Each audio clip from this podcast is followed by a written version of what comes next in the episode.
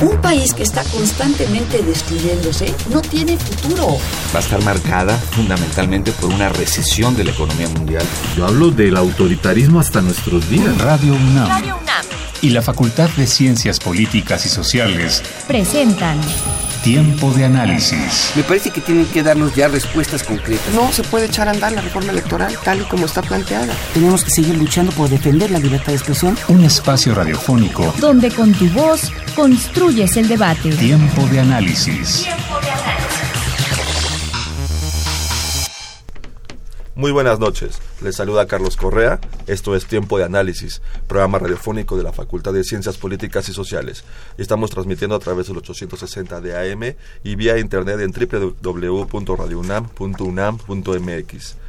Les recordamos que si les gustaron algunos de nuestros programas anteriores, los pueden seguir escuchando en la página de la Facultad de Ciencias Políticas y Sociales, que es www.políticas.unam.mx.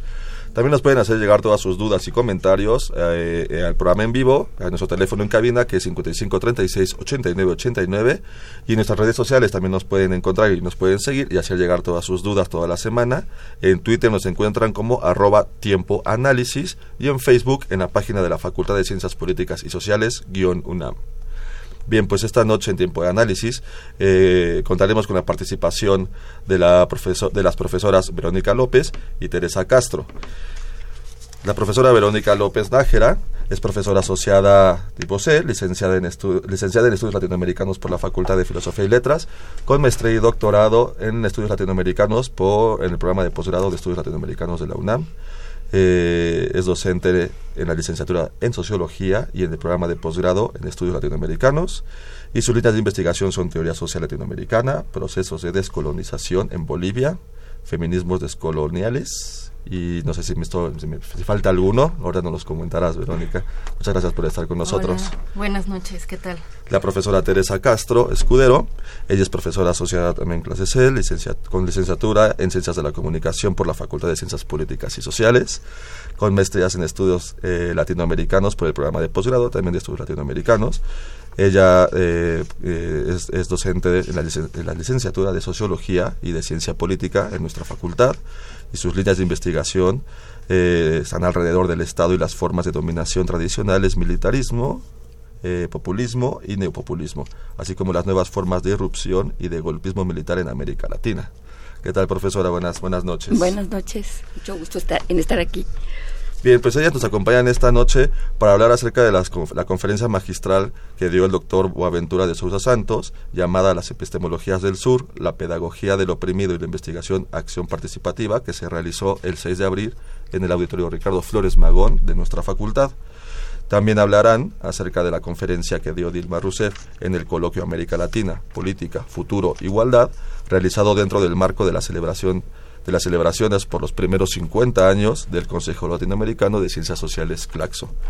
Bien, pues sin más, vamos a escuchar primero una cápsula que, eh, que nos, eh, son fragmentos acerca de la conferencia que dio la expresidenta Dilma Rousseff. Eh, y después de esta cápsula regresaremos con nuestras invitadas para comentar acerca de, este evento. arrancamos con la primera cápsula regresamos en tiempo de análisis.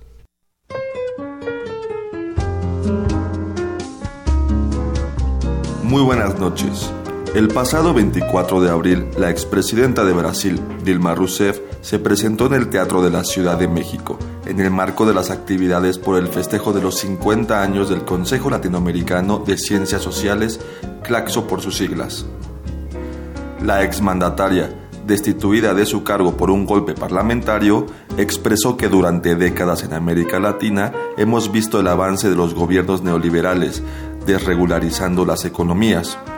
Un ejemplo de esto es la consolidación del área de libre comercio de las Américas, impulsada por Estados Unidos, y que busca disminuir la figura del Estado, dejando en manos del libre mercado el problema de la desigualdad social y la distribución de bienes y riquezas.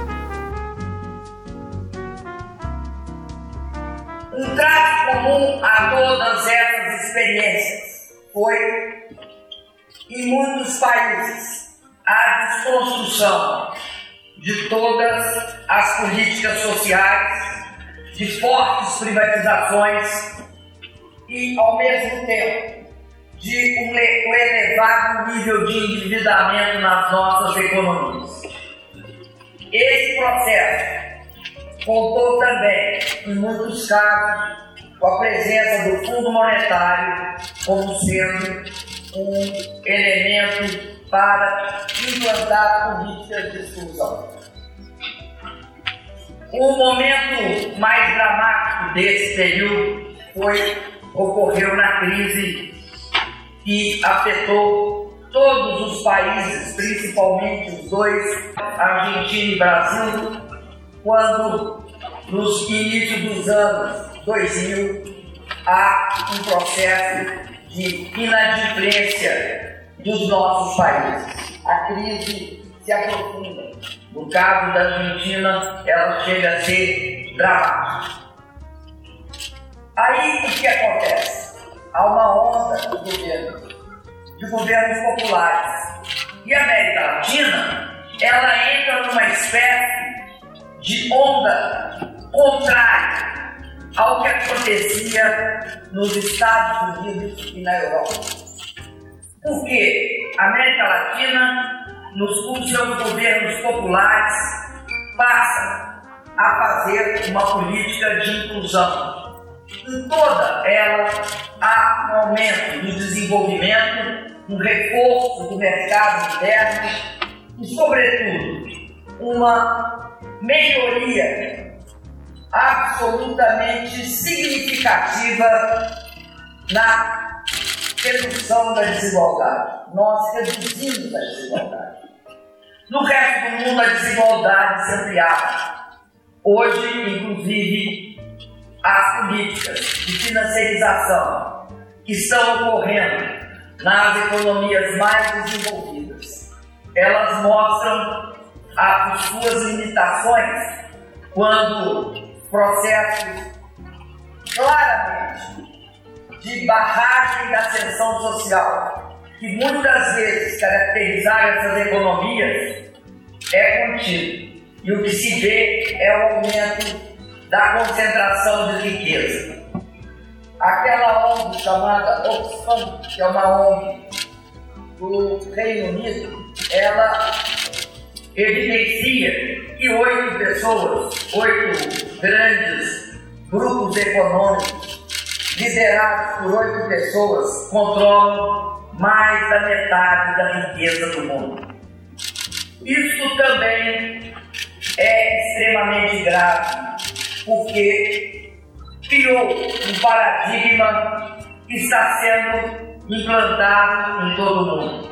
Mas o que aconteceu conosco? Em 10 anos, por 15 anos, nós tivemos um movimento contrário, que além de afirmar o desenvolvimento econômico, afirmava que ele era possível com redução da desigualdade Além de afirmar que ele era possível com a redução das desigualdades, afirmava que, além disso, ele se daria em sociedades democráticas. Ante esta vuelta a los gobiernos de derecha en América Latina, la expresidenta comentó que veía una vuelta muy grave al neoliberalismo Esto es muy grave para la democracia y también es muy grave para el combate a la corrupción con estos gobiernos populares que estaba frenando. Nós vivemos hoje na América Latina um momento diferente. Por toda América Latina se verifica o surgimento de governos conservadores e de governos que buscam a completa desregulação econômica e a perda de direitos sociais. No Brasil, no Brasil, o impeachment que atingiu o meu governo, o meu mandato, desprezou 54 milhões e meio. E não só desprezou esses 54 milhões e meio de votos, como foi um ataque à nossa Constituição, construída após o fim da ditadura militar, promulgada após a ditadura militar. Alguns diziam que não é golpe. Muitos falaram, não, não se trata de golpe. Não se trata de porque respeitaram os processos legais.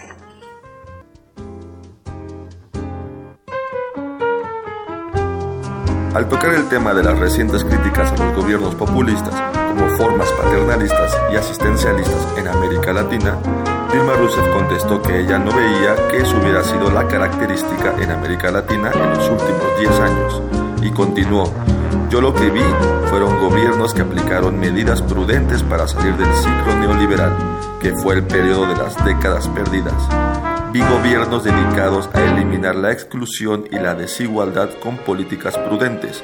No vi gobiernos populistas, vi gobiernos populares.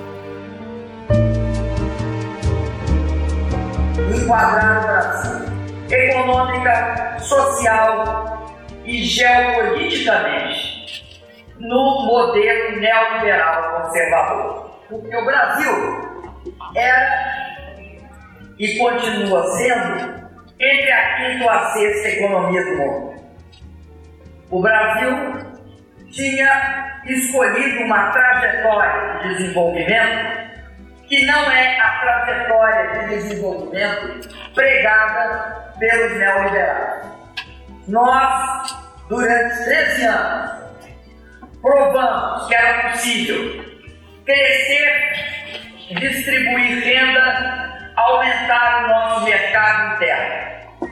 Nós fazíamos parte com outros países dos chamados países que têm populações em milhões de, de habitantes e com um poderoso mercado interno, portanto.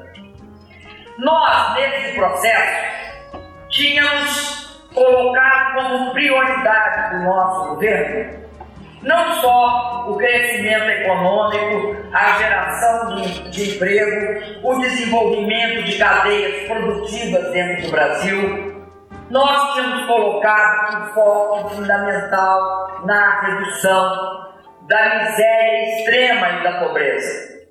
Tanto é assim que de 2003 até o momento em que a ONU nos tirou, no final de 2013, do mapa da fome, o Brasil superou, superou um processo que estaria previsto pela ONU para os países chegarem em 2030.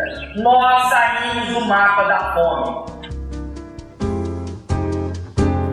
Con respecto a las críticas que se le realizaron a su gestión, ella comentó que no hubo ampliación de gastos, por el contrario, se redujeron y con esto se puso fin a la miseria y se dio comienzo a un país bien educado. Se requiere educación pública garantizada por el Estado para entrar en la economía del conocimiento, para tener ciencia, tecnología e innovación, porque el mercado no resuelve esto, expresó la exmandataria. O Brasil precisa, por quê? Da educação para ser rico. Ele precisa também da educação, porque se você não, você não entra na economia do conhecimento, você não consegue superar a diferença que é a diferença entre a capacidade científica e tecnológica de um país sem educação de qualidade para os brasileiros. Porque senão você não consegue ter ciência básica, você não desenvolve tecnologia e você não inova nas suas empresas e você não entra na economia do conhecimento. Então, congelar a educação no Brasil é acabar com o presente e o futuro do país. É absolutamente a política característica do neoliberalismo. Quem é que precisa de educação? A grande maioria do povo.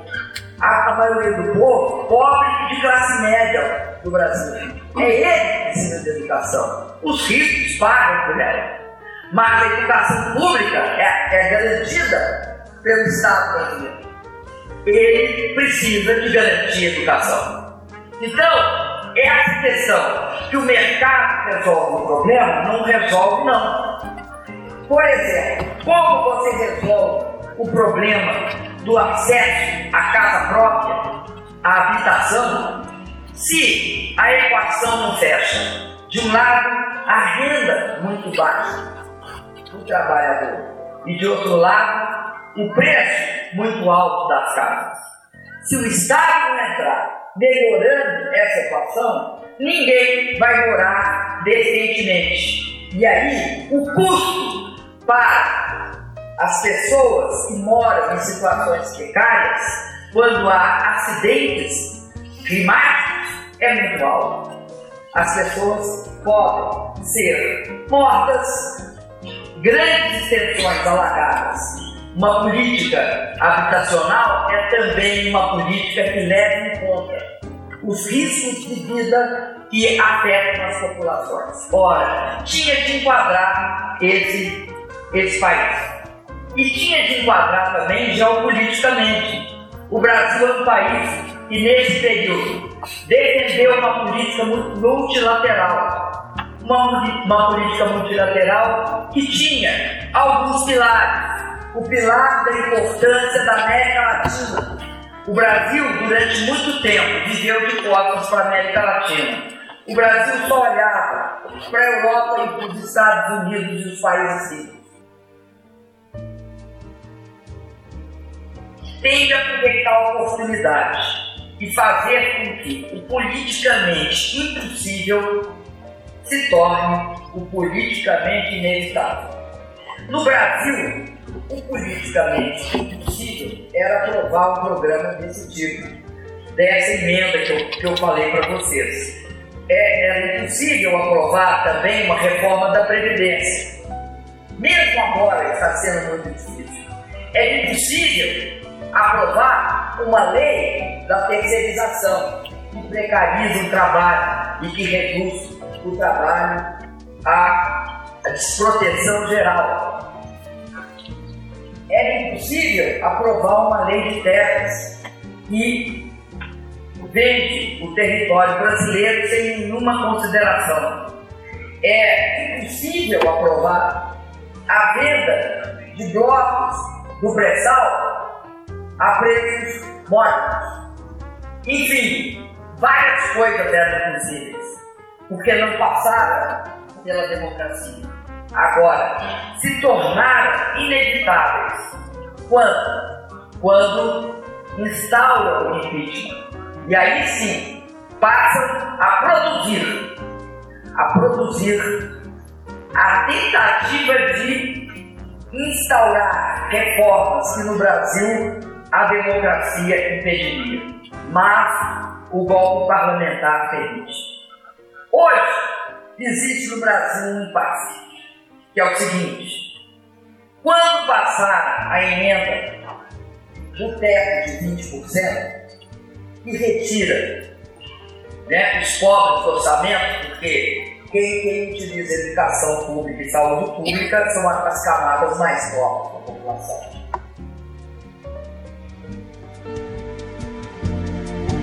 Con información de Miriam Corté, continúa escuchando Tiempo de Análisis.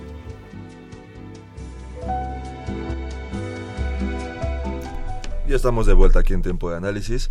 Eh, eh, acabamos de escuchar una cápsula que, que, que, que, les producimos aquí en el programa de radio, que eh, son fragmentos, eh, los que consideramos eh, los fragmentos más importantes de la conferencia que dio eh, la exmandataria de Brasil, Dilma Rousseff, el pasado lunes. Eh, y ahora para, para comentar esto eh, le, dar, le, cederé la palabra a la profesora Teresa Castro. Eh, profesora Teresa, ¿qué nos puede comentar acerca de, de, esta visita? Usted que tuvo oportunidad de estar en esta conferencia, de lo, de lo que pudo de lo que pudo escuchar, lo que pudo analizar de la, de, de la, conferencia de Dilma y también a propósito de los 50 años de, Claxo. bueno, fue muy importante la reunión que realiza Claxo, el Consejo Latinoamericano de Ciencias Sociales, eh, en México, porque, digamos, eh, son 50 años, es una celebración verdaderamente, eh, de un centro que ha sido como un lugar donde se reflexiona sobre la realidad latinoamericana. Eh, ha sido también un archivo de los un verdadero archivo de los esfuerzos por construir un pensamiento unas ciencias sociales latinoamericanas eh, propias, ¿no? O sea, unas ciencias propias, pero también como un, un tipo de conciencia latinoamericana, la posibilidad de recuperar la memoria histórica, frente a todas las vicisitudes que ha sufrido América Latina, golpes de Estado, exilios, intervencionismos, eh, en fin, es un, es, es, un, centro que busca eh, orientar el pensamiento hacia un pensamiento crítico, además socializar el conocimiento eh, ponerlo al servicio de la gente, de los jóvenes, eh, digamos, documentos, revistas, libros, que pueden ser eh, consultados libremente. Entonces yo creo que eso, eso es muy importante, que hayan acudido muchos jóvenes que digamos haya una interpelación realmente de todas estas conferencias eh, de, orientadas hacia ese pensamiento crítico es muy importante porque hay como una necesidad en México de escuchar algo distinto al pensamiento único que a veces escuchamos incluso en nuestra facultad de ciencias políticas y sociales entonces eh, eh, que haya digamos también Claxo decidido que la sede sea en México es, es también importante porque México ha estado muy alejado de América Latina.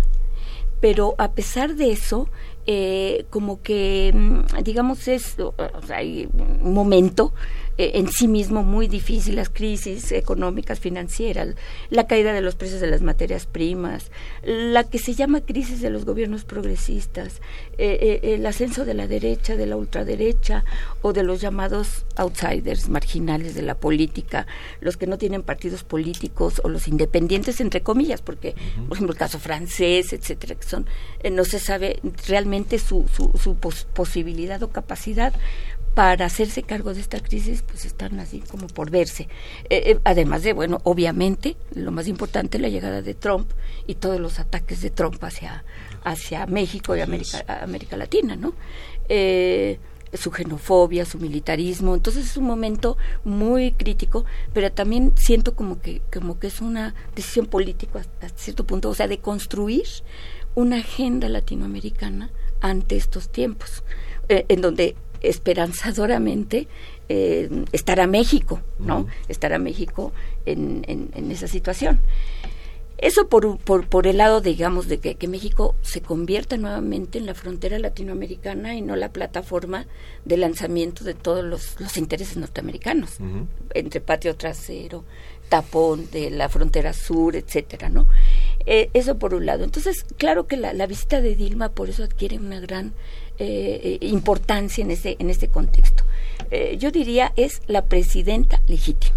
No, la presidenta legítima de Brasil, porque fue depuesta por maniobras fraudulentas que aceptó el mismo Temer.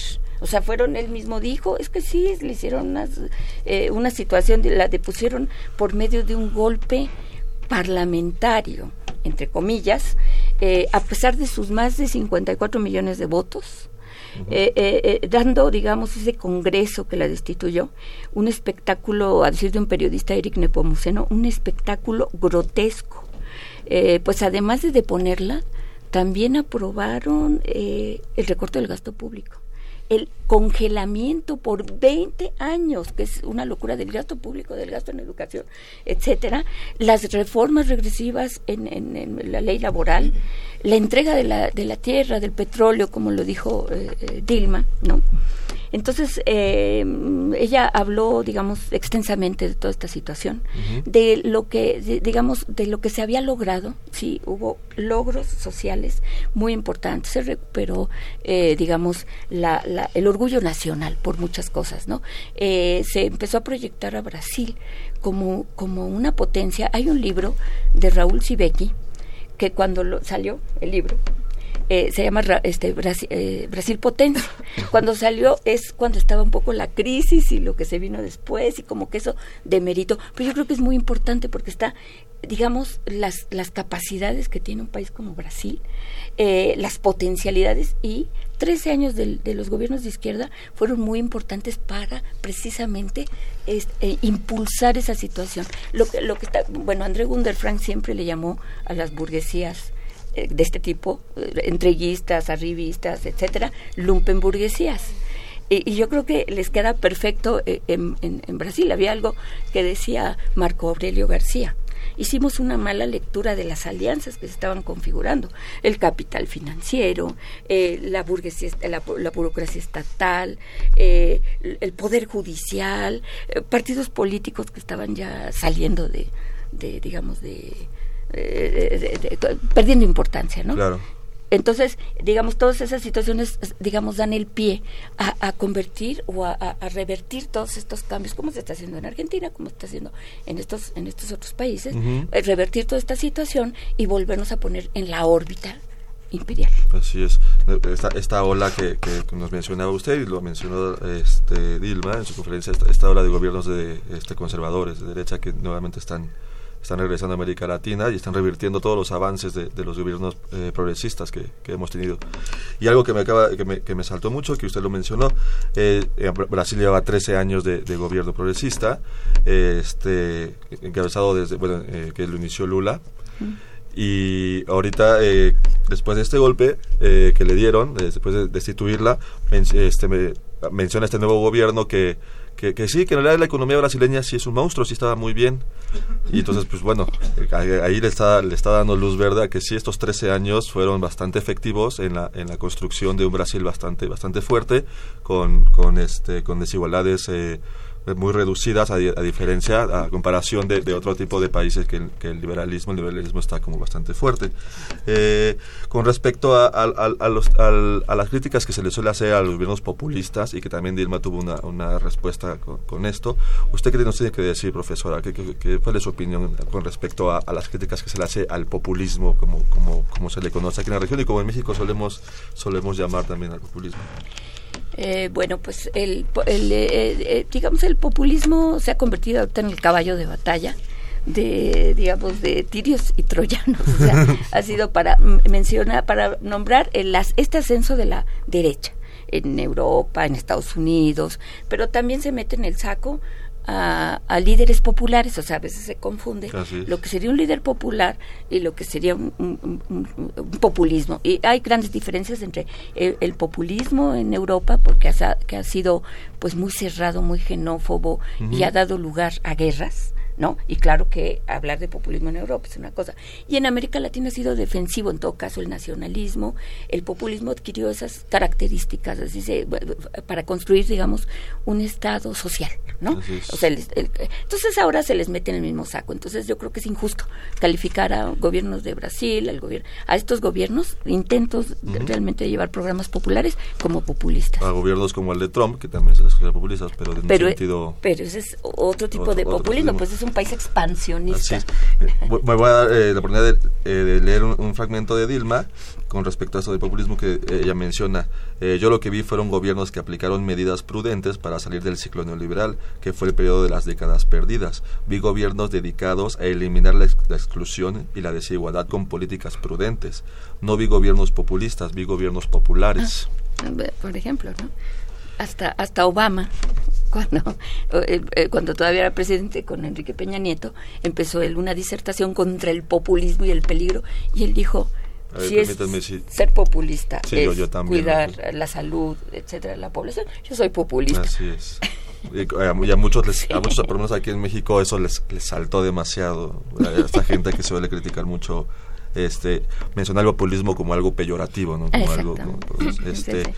Verónica, eh, yo sé que, que tú eh, al- alcanzaste a, llegar tarde un poquito a la, conferencia, pero estuviste ahí presente un poquito. ¿Tienes algo que comentarnos al respecto de Dilma y también de todos estos temas que hemos hablado de América Latina? Y yo sé que más adelante con lo de con lo del doctor eh, Boaventura nos vas a hablar un poquito más, pero ahorita en este en este bloque de Dilma eh, tienes algo que comentar, ¿no? Sí, eh, un poco relacionado con lo que tú mencionaste al inicio, eh, Dilma hizo mucho énfasis en su conferencia en que en efecto la economía del Brasil está en el sexto o séptimo lugar mundial, ¿no? Es decir, que el, el, argumento de que el país estaba pasando por una crisis económica y que fue uno de los detonantes del impeachment, pues era es evidentemente falso, ¿no? Es una estrategia eh, reaccionaria, ¿no? De esta élite conservadora que logró de alguna manera recuperar cierto poder en, en el Congreso y que en realidad lo que intentaron o lo que están haciendo es restituir de manera muy violenta y agresiva y con toda la hazaña del mundo eh, un poder que de alguna manera se había eh, logrado eh, democratizar en el país, ¿no? Y a mí me parece que eso es algo muy significativo. Y otra cosa que recuerdo mucho de su de su conferencia fue que ella dijo uno de los elementos importantes por los cuales fui destituida tiene que ver con la misoginia, ¿no? O sea, el Congreso, ah, eso jugó un papel muy importante. Este, el Congreso estaba formado eh, prioritariamente por varones eh, grandes, ¿no? De, edad 70, mm, 80 años, eh, la mayoría con cierto, digamos, nivel socioeconómico, blancos, ¿no? Y, les afrentaba mucho, les parecía una verdadera afrenta que una mujer estuviera en el, en el nivel más importante del, gobierno del país, ¿no? O sea, esos dos elementos me parece que jugaron un papel significativo y que nos hacen ver que lo que está pasando en Brasil responde a una tendencia que estamos viendo en, en otros países de América Latina, ¿no? O sea, es una tendencia, no es un caso aislado y que sí podemos leer muy bien como una estrategia de recuperación del poder por parte de estas élites conservadoras. Claro, y económicamente muy empoderadas. Eh, profesora Teresa, este vemos que, que, que se fue empoderando aquí en Brasil y nos comenta la, profesora Verónica que, que, es una ola, o sea, este, es una ola de, de, gobiernos reaccionarios que están regresando. ¿Cómo es que, a mí me cuesta trabajo entender, cómo, cómo es que comenzaron a empoderarse nuevamente, cómo es que comenzaron a recuperar espacios de, de gobierno y de acción, estos, estos grupos reaccionarios, misóginos, este, económicamente bien empoderados, este, cómo es que eh, después de tener estos, estos movimientos progresistas que hicieron, este, estuvieron haciendo tan buenos trabajos de, gestión de gobierno, cómo es que otra vez se comenzaron a llegar estas olas de empoderamiento de, estos grupos reaccionarios, de empresarios, de, este, cómo es que, están, que están otra vez aquí en el ojo y haciendo de las suyas en América Latina. Bueno, justo fue una de las preocupaciones en la conferencia de Marco Aurelio García, que fue asesor político de Dilma y de, y de Lula, y él decía, si todo esto logramos, hace una enumeración, si todo esto logramos, ¿qué es lo que pasó? Entonces él hace, es necesario, y ahí mete el papel de los intelectuales, de las ciencias sociales, como eh, destinadas a, tratar de explicar precisamente, dar esas respuestas, analizar, pero en una primera instancia dice, bueno, los errores que se pudieron haber cometido, eh, no nos dio el, eh, digamos, no fue suficiente lo que hicimos para consolidar eh, el poder, digamos, un poder que, que, fuera más a largo plazo. Eh, hubo una mala lectura, dice él, de la etapa que estábamos viviendo, el capital financiero, la financiarización, estas alianzas, etcétera, cómo se iban dando. Hubo una recuperación del, del, del consumo, pero no es todo, o sea, había que politizar, eh, generar, digamos, eh, elevar la conciencia de la gente a otro nivel, no nada más al nivel del consumo. Entonces, eso es muy volátil. No, vino de la mano. Eh, exactamente, entonces hay muchas cosas que habría que, por ejemplo, Dilma en su segundo mandato puso como ministro de Hacienda a un neoliberal que impuso un programa de austeridad antipopular muy fuerte. O sea, eso pudo haber generado, porque además era una etapa de crisis de las de las como commodities que le llaman las materias primas de toda toda esa situación. Entonces fue fueron cosas que hay que hacer una autocrítica eh, eh, digamos estos gobiernos de todas maneras no no pueden eh, digamos no son la opción. O sea están destinados a a, desaparecer estos gobiernos porque no ofrecen realmente una alternativa. Lo bueno es que cuando desaparezcan van a dejar una deuda extremadamente alta en sus países y, recursos, recursos, naturales este, en manos de, grupos extranjeros. Esa es la desgracia de que tengamos estos, estos, estos grupos reaccionarios de vuelta. Eh, vamos a ir a nuestra segunda cápsula de la noche. No sé antes leerles rápidamente dos llamadas del público. Eh, tenemos eh, a Ángel Cervantes de la delegación... Eh, Cuauhtémoc. Él, él, nos da las gracias por transmitir el, discurso de Dilma. Y tenemos una llamada del arquitecto Fernando Almanza, de Xochimilco, que nos pregunta por qué no hay gobierno en el país, es decir, en México. Este, bueno, se, hay un gobierno, pero no, no es muy eficaz. Ese es el problema de este, de este gobierno. Eh, muchas gracias por... Un semestre para contestar sí, eso. sí, este, vamos a ir a nuestra, nuestra segunda cápsula, que es acerca de la conferencia que, no, que dio Boaventura de Sousa Santos en nuestra facultad, este, traído por, por, por este, el CELA, el Centro de Estudios Latinoamericanos de, de, la Facultad de Ciencias Políticas y Sociales. Y ahora que regresemos, eh, comentaremos también esta, esta conferencia que, que hubo. Regresamos.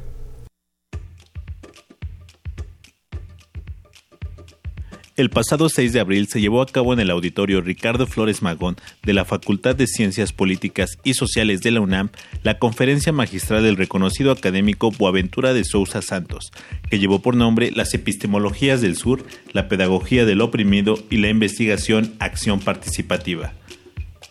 También se contó con la presencia y participación de Verónica López Nájera y como moderador Nayar López Castellanos, ambos académicos del Centro de Estudios Latinoamericanos.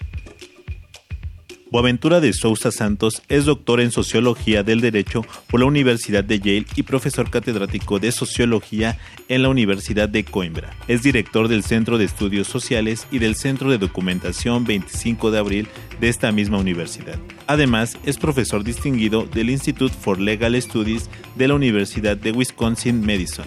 Ha publicado trabajos sobre la globalización, sociología del derecho, epistemología, democracia y derechos humanos, sus obras han sido traducidas a diversos idiomas.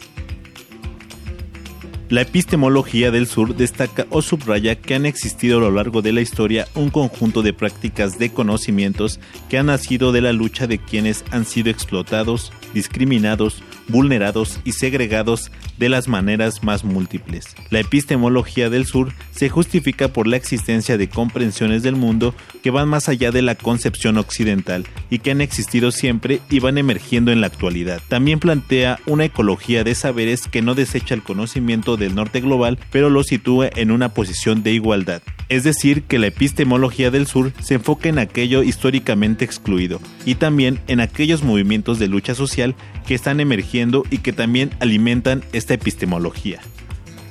La epistemología del sur debe entonces colectar el conjunto de prácticas del conocimiento que busquen desmercantilizar, descolonizar y democratizar las relaciones sociales.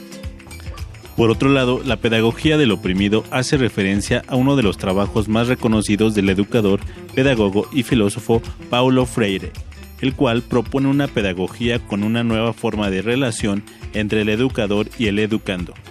Bajo estas premisas y la investigación de acción participativa, de Sousa Santos dio inicio a la conferencia. Básicamente la idea es esta. Epistemologías del Sur, ustedes algunos lo saben, es una manera de proceder de forma a valorar, legitimar, validar conocimientos nacidos en la lucha por parte de los grupos sociales que han sufrido sistemáticamente las exclusiones, las discriminaciones, las injusticias causadas por capitalismo, colonialismo y patriarcado. Básicamente es la idea del conocimiento nacido en la lucha. Y ese conocimiento nacido en la lucha es un conocimiento que, que puede ser científico, quizás, pues claro, pero no solamente, porque la lucha nunca son científicas, son luchas sociales, son hechos sociales totales, como decía Marcel Moss. ¿no? Entonces, si nosotros empezamos, empezamos a ver, primero, que hay tres modos de dominación que articulan, que viven y actúan articuladamente. El capitalismo, el colonialismo y el patriarcado. Y un problema de nuestro pensamiento crítico fue que se orientó para uno o otro de los modos de dominación y nunca los ha visto en conjunto. De tal manera que los movimientos sociales todavía hoy son divididos entre los que dan prioridad a una lucha anticapitalista, otros que dan prioridad a una lucha anticolonial y otros que dan prioridad a una lucha antipatriarcal.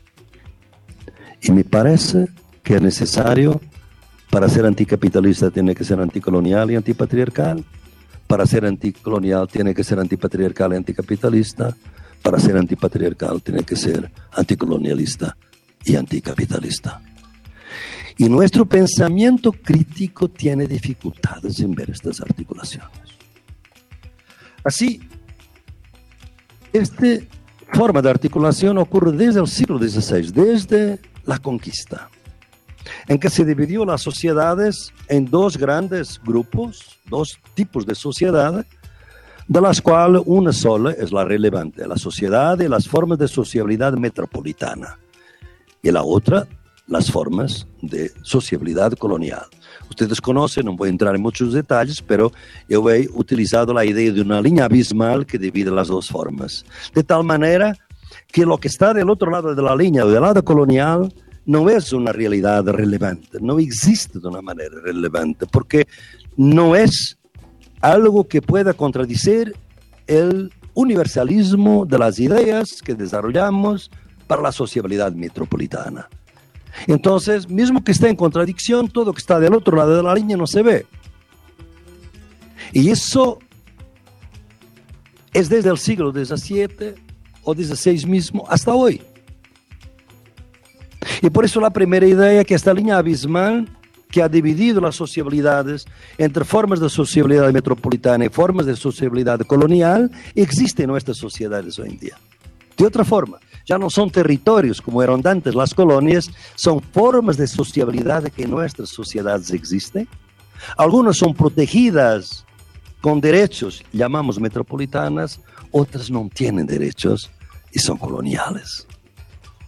Si ustedes miran un poco todas las teorías que nosotros desarrollamos en la política, en las ciencias sociales, que habemos aprendido, la sociedad civil, superar el estado de naturaleza en Locke, en Hobbes y todo, todo eso se refiere a las sociedades metropolitanas. Nunca se aplicó a las sociedades coloniales. Pero nosotros creamos la idea de derechos universales porque eran de este lado, la sociabilidad no se aplicaba al otro lado. Pero al otro lado no contaban porque en las colonias no había gente, eran subhumanos. Entonces, nuestras teorías de inclusión son teorías de exclusión social, de hecho, ¿no? Porque había la gran mayoría de la población se quedó fuera y mucha de ella está todavía hoy fuera. Las mujeres no estaban dentro del sistema de ciudadanía, tampoco las poblaciones coloniales estaban dentro. Tuvieron que luchar. Y hoy hay muchos que no están dentro de la ciudadanía. Los refugiados, ustedes me pueden decir que hombres y mujeres que viven en estos campos de internamiento es gente que está en cualquier idea de ciudadanía, de derechos como protegidos. No, están en estado de naturaleza. Son ingenieros, son ingenieros de computador, son, son sociólogos, son biólogos, pero estado de la naturaleza, porque así lo quiere este modelo de dominación, que no es simplemente capitalista, es también colonial y es patriarcal. Entonces, esta doble idea de la línea abismal que divide dos formas de sociabilidad que no se encuentran, algunos de nosotros habemos creído que todo había terminado con el colonialismo. Cuando terminó el colonialismo histórico, terminó la línea abismal porque ahora vamos a estar todos incluidos. Falso. El colonialismo no terminó. Y es por eso que para mí las epistemologías del sur yo no uso ni pienso que sea útil el concepto de colonialidad por mucho respeto y amistad que tengo con mi querido amigo Aníbal Quijano. Porque colonialidad implica que no hay colonialismo. Mi problema es que hay colonialismo hoy. Porque no hay ninguna razón científica para pensar que la única forma de colonialismo es ocupación extranjera. Fíjense usted que el capitalismo existe desde el siglo XV, XIV, depende, no vamos a entrar en eso. Pero cambió tanto, cambió tanto desde el capitalismo que Marx analizó en el capital y todavía continuamos a hablar de capitalismo. Piensen un poco, porque no es posible pensar lo mismo del capitalismo, del colonialismo. Cambió, por supuesto, pero existe hoy de otras formas. Y hay que, porque es más útil hablar de colonialismo de que de colonialidad, porque la lucha anticolonial tiene más dientes, la lucha anticolonial es más fuerte. Así como académicos y estudiantes, no solo de la UNAM, sino de distintas instituciones, pudieron escuchar lo que el doctor Sousa compartió, invitándonos a la reflexión y sobre todo a la acción en contra de las fuerzas de la globalización. Mi nombre es Ociel Segundo, sigue escuchando Tiempo de Análisis. Ya estamos de vuelta en tiempo de análisis. Eh, le doy las gracias a, mi compañero el Segundo por la realización de esta cápsula. Eh, les recuerdo a nuestras invitadas de la noche, que tenemos a la profesora Teresa Castro y a la profesora Verónica López, ambas profesoras de Sociología de la Facultad de Ciencias Políticas y Sociales. Y también les recuerdo que nos pueden hacer llegar todas sus dudas y comentarios al 55 36 89 89 o en, en Twitter arroba tiempo análisis o en Facebook Facultad de Ciencias Políticas y Sociales guion UNAM. Bien, pues continuamos aquí en la mesa.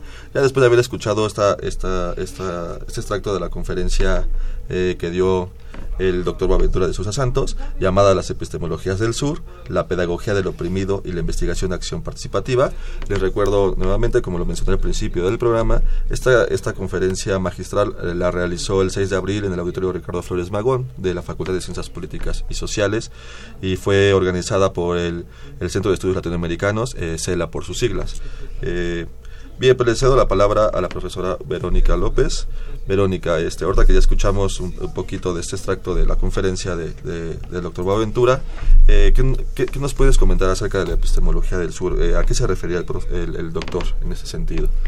Mira, eh, la idea de la epistemología del sur en Boaventura habría que situarla como el resultado de una de un seguimiento o de un acompañamiento de muchos años por parte de Boaventura de los movimientos sociales, de las organizaciones civiles, eh, incluso de los partidos políticos desde hace algunas décadas, ¿no? No es el resultado de una formulación meramente teórica, sino que es resultado de una experiencia participativa y, su eh, elaboración teórica, digamos, puede sonar muy compleja, pero en realidad lo que está planteando es algo que, eh, digamos, se puede reformular o se puede plantear en términos sencillos como hacer una recuperación de la diversidad de experiencias de conocimiento del mundo a través de una metodología que él propone como la idea de la traducción. ¿Y qué significa esta idea de la traducción? Hacer inteligible esta diversidad de experiencias a todas las formas de conocimiento humano. Es decir, que lo mismo el conocimiento que eh, resguardan las comunidades andinas para la producción de cierta eh, eh, o para la fabricación de cierta mercancía puede ser comprensible o inteligible para una persona que vive en una ciudad o que habita en un espacio geográfico distinto, ¿no? En ese sentido, el ejercicio de la traducción implicaría hacer comprensible que, pues, todos pertenecemos al, mismo género humano y que podemos, eh, de alguna manera, dialogar desde estas experiencias. Y a mí me gustaría, en ese sentido, resaltar varias de las provocaciones que hizo Boaventura a lo largo de su presentación, porque a mí me parece que tiene como frases que son muy lapidarias, ¿no? Por ejemplo, esta idea que propuso de democratizar la revolución y revolucionar la democracia, que finalmente lo que está planteando es, bueno, para verdaderamente construir un proyecto democrático hay que profundizar la democracia, pero al mismo tiempo es necesario, es muy importante resignificar el concepto de democracia, ¿no? Porque él está planteando, en, digamos, en toda su construcción teórica, que vivimos en un momento de transición epistemológica que tiene mucho que ver con eh, la crisis de paradigmas que se registra entre los 70s, 80s, que va a impactar en el pensamiento científico, en los grandes marcos teóricos y que a partir de esa crisis nosotros estamos repensando el mundo, ¿no? Y esta, esta, este repensar el mundo, este aproximar a la realidad desde otro conjunto categorial implica reconocer esta diversidad de experiencias. Otra idea que me parece muy interesante, que también eh, hizo mucho énfasis en su presentación, es la desarticulación de los movimientos sociales en la actualidad. ¿no? Él va a plantear que es importante que para que estos movimientos realmente puedan em, radicalizar o profundizar sus experiencias de transformación o sus proyectos de transformación, tienen que pensarse o formularse a, través través de la articulación de tres conceptos que tienen implicaciones sociales muy claras, como son el concepto de raza, el concepto de clase y el concepto de género, que también es una teoría que las feministas chicanas plantearon desde los 70s, 80s en, Estados Unidos, ¿no? Es decir, el trabajo de Aventura en ese sentido recupera eh, experiencias ya de, de conocimientos que habían sido subalternizados en distintas etapas de la historia. Y otro, otra propuesta que me parece que es provocativa es esta idea de descolonizar la universidad, ¿no? Porque él, él va a plantear, la universidad sigue anclada a este paradigma científico clásico y desde ahí estamos estudiando el mundo contemporáneo que, que nos ofrece una diversidad de problemáticas para las cuales no tenemos respuesta porque seguimos pensando desde estos marcos conceptuales anteriores, ¿no? Y él ahí dice, por ejemplo, eh, todo lo que estudiamos en las universidades es producción de varones blancos y la mayoría de ellos muertos, ¿no? Me parece que eso es muy sintomático y refleja muy bien la propuesta que él está planteando, ¿no? ¿Por qué estamos leyendo? ¿Por qué seguimos pensando el mundo desde los clásicos cuando evidentemente hacen un aporte muy significativo, pero habría otros núcleos de producción de conocimiento que son más cercanos, que están viviendo la experiencia del mundo contemporáneo desde su eh, cotidianidad y que están haciendo formulaciones que pueden ser mucho más aproximativas de lo que eh, nos podría permitir eh, formular estrategias de, transformación o de, o de resistencia incluso. Em, otra, otra, otra de las de los aportes que me parece interesante y, que quizá ahí habría también que dialogar con Boaventura es, es esta idea de eh, no hablar de colonialidad del poder, ¿no? Como lo mencionó ahorita en la cápsula que escuchamos, que es la propuesta de Aníbal Quijano, sino hablar de colonialismo, porque Boaventura dice, bueno, el colonialismo en realidad nunca nunca terminó, ¿no? La experiencia de mundo está anclada en la experiencia del colonialismo. Yo ahí tendría quizá alguna alguna eh, eh, adecuación o reformulación a lo que él está planteando. Yo sí pienso que hay distintos momentos del colonialismo y que cada uno tiene como sus especificidades históricas, ¿no? Y que lo, cuando se habla de colonialidad del poder, pues está hablando de un de un momento constitutivo en el que se articula modernidad, capitalismo y colonialidad, ¿no? Entonces ahí habría una una posible discusión o, o problematización de lo que está planteando Boaventura en ese sentido. Y otra idea que me pareció interesante que también plantea en sus trabajos y que lo mencionó de alguna manera en su conferencia es la, el horizonte utópico. ¿no? Eh, generalmente cuando se lee a Boaventura se le concibe como un autor utópico porque está hablando de un mundo que no existe. ¿no? Y él está haciendo un planteamiento muy interesante porque lo está planteando desde una lectura de la temporalidad que no es la temporalidad que entendemos desde el eh, la modernidad occidental en la que vivimos, ¿no? Que es esta, moder esa, esta temporalidad lineal, progresista, ascendente, que es finalmente el relato que sustenta el proyecto civilizatorio de la modernidad. Boaventura estaría hablando desde una temporalidad distinta que responde a otras formas de entender la experiencia del mundo y desde ahí, recuperando eh, ideas de blog, él diría que la utopía se puede traducir o se puede entender como el todavía no, es decir, uh -huh. un conjunto de experiencias que ya están presentes en las sociedades prefigurativamente, ¿no? Pero que no han logrado construir un proyecto, digamos, eh, total de sociedad, ¿no? Entonces a mí me parece que esas serían como las pistas o las eh, provocaciones más interesantes que hizo Boaventura a lo largo de su presentación. Y además también mencionar que eh, la conferencia llamó mucho la atención, ¿no? Fue, se, se llenaron dos auditorios, ¿no? Aparte del, uh -huh. del, el que, el del auditorio Flores Magón, que fue en el que se hizo la, la conferencia, se llenó el, el Pablo González Casanova.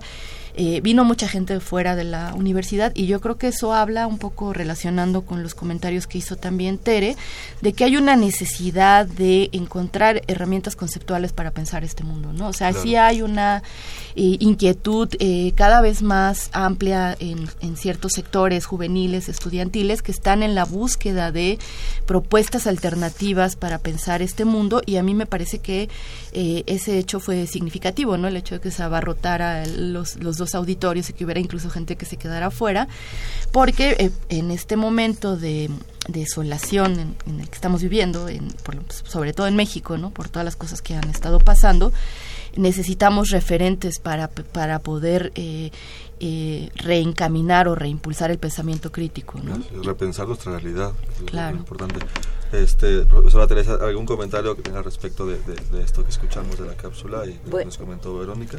Bueno, pues el, llamado a la responsabilidad que tienen hoy los intelectuales, la, universidad, eh, la vinculación con los movimientos sociales, con dar respuesta a todos estos problemas que están planteados, democracia, movimientos sociales, etcétera, y, y, un poco como los movimientos, la marcha que hubo en pro de la ciencia, en donde se decía eh, sociedad aguanta, eh, de sociedad aguanta, los ñoños se levantan, algo así.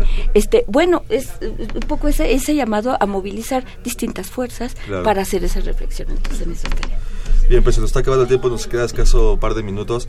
Rápidamente, una conclusión express de 20 segundos.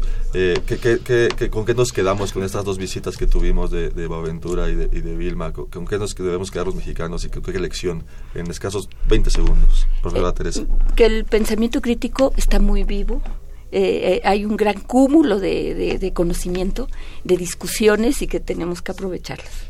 Sí, yo cerraría con un comentario que hizo hace poquito un alumno en la clase. Me dijo, es que América Latina está de moda, ¿no? Y me parece que es significativo, ¿no? Estamos este, tratando de orientar la reflexión y, y América Latina se ha convertido en un, en un faro en ese sentido.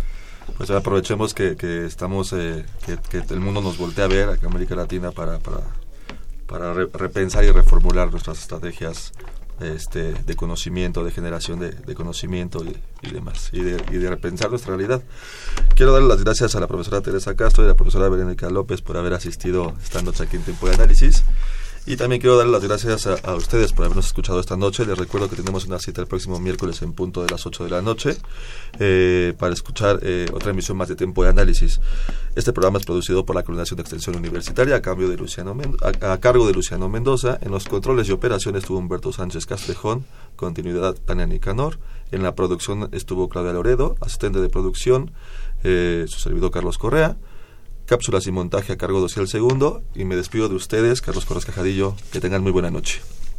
Esto fue Tiempo de Análisis. Tiempo de Análisis. Una coproducción de Radio UNAM y la Coordinación de Extensión Universitaria de la Facultad de Ciencias Políticas y Sociales.